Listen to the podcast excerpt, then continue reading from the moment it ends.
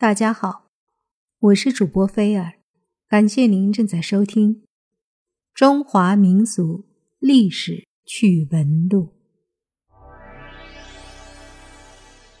清朝初年，三大疑案：太后下嫁、顺治出家、雍正继位。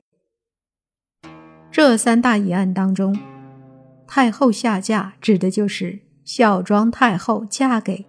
摄政王多尔衮之谜。多尔衮是努尔哈赤第十四子。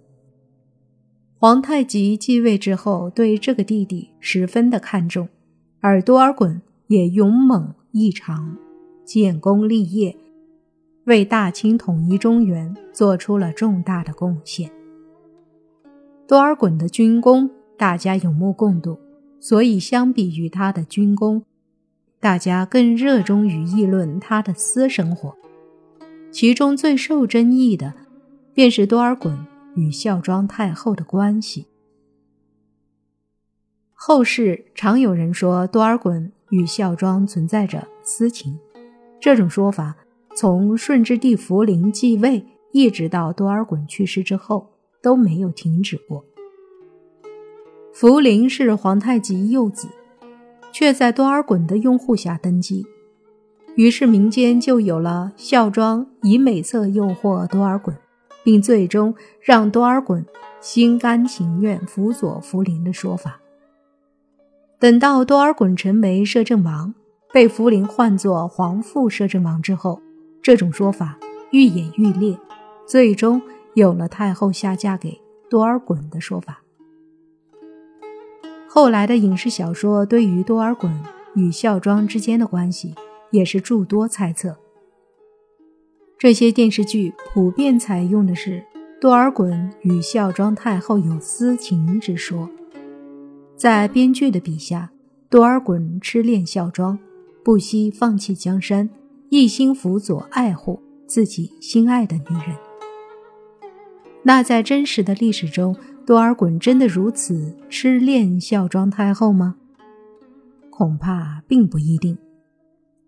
在电视剧中，多尔衮痴恋孝庄一人，对其他女子视而不见；但是在真实的历史上，多尔衮后院女人不少，甚至还有豪格的女人。除此之外，多尔衮尤其喜欢到朝鲜选美女。其中一位李姓朝鲜的女子，被多尔衮看中后，不等行礼就被占有。也是一位朝鲜女人给多尔衮生下了唯一的女儿。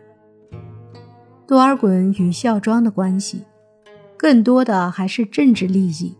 多尔衮与豪格争地位，僵持不下的时候，选择拥护福临登基，而福临年幼。孝庄也只是一介女流，所以必须依靠多尔衮的支持。两者达成一致目标，所以多年来相安无事。等到多尔衮权势越大，而顺治帝也渐渐年长之后，自然也就出现了矛盾。这个时候的顺治帝和孝庄是忌惮多尔衮的，两者因为利益走到一起。孝庄也不是多尔衮最爱的女子，那多尔衮最爱的女人是谁呢？多尔衮最爱的女人，恐怕就是他的嫡福晋陈宗义皇后博尔济吉特氏了。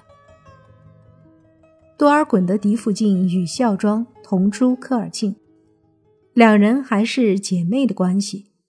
在电视剧中，孝庄是大玉儿，多尔衮的嫡福晋就是小玉儿。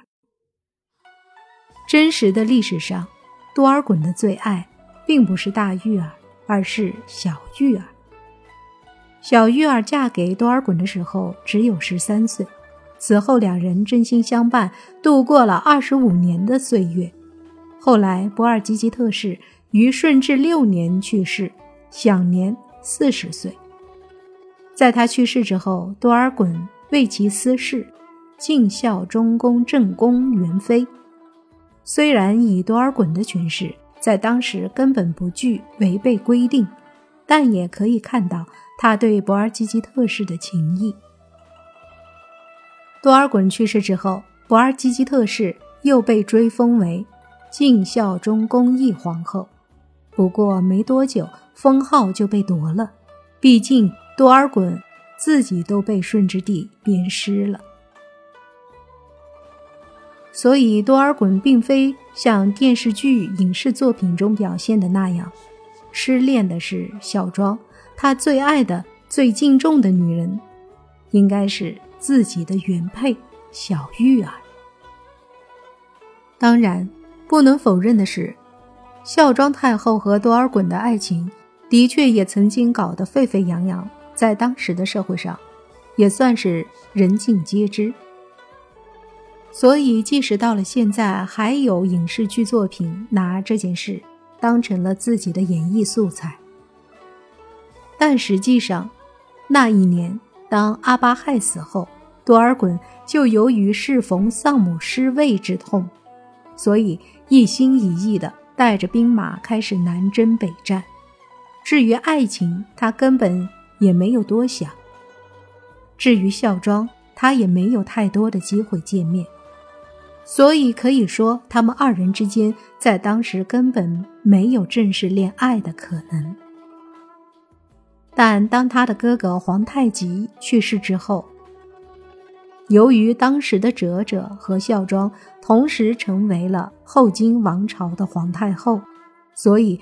出于一种利益的纠结，孝庄和多尔衮之间就产生了一种既相互利用又相互算计的关系。当然，此后伴随着双方的频繁接触，他们二人的确也产生了一定的情愫。然而，即使退一步讲，到了这时，他们二人有了感情，但孝庄皇太后更爱的是自己的儿子福临，也就是当时的顺治皇帝。所以说，无论他们二人的动机如何，他们二人的感情自始至终都被残酷的现实磨去了爱情本应有的纯真。直到多尔衮从皇叔摄政王升到了皇父摄政王，也是如此。所以此后，当摄政王多尔衮刚刚死后一个多月，顺治皇帝就将他从坟墓中拉出来。开始鞭尸示众了，因为当时在多尔衮去世后，掌握朝中大权的其实就是孝庄皇太后。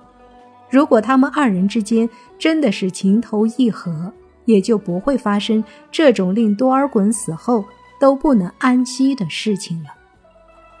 当然，尤其令孝庄皇太后感到痛恨的是，后来的多尔衮竟然还敢。在和他相好之后，又不断的收纳新宠，其中不但新纳了朝鲜李朝的两位公主，还又将他的亲侄子豪格的寡妻也收入他的后宫。所以到了后来，孝庄太后其实是对他恨之入骨，但或许也是因爱生恨呢。对于多尔衮而言，他身边。有相当多的美女。虽然他和孝庄太后出于政治利益走到了一起，但始终也没有把她放在自己的心上。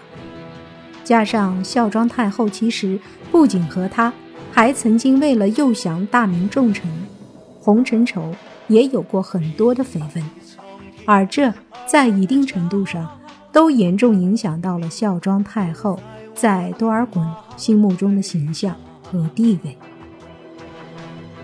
所以对于他们两人来说，到底有没有爱情，以及到底是否真正的太后下嫁给了多尔衮，都没有一种实际的证据来提供足够的支撑。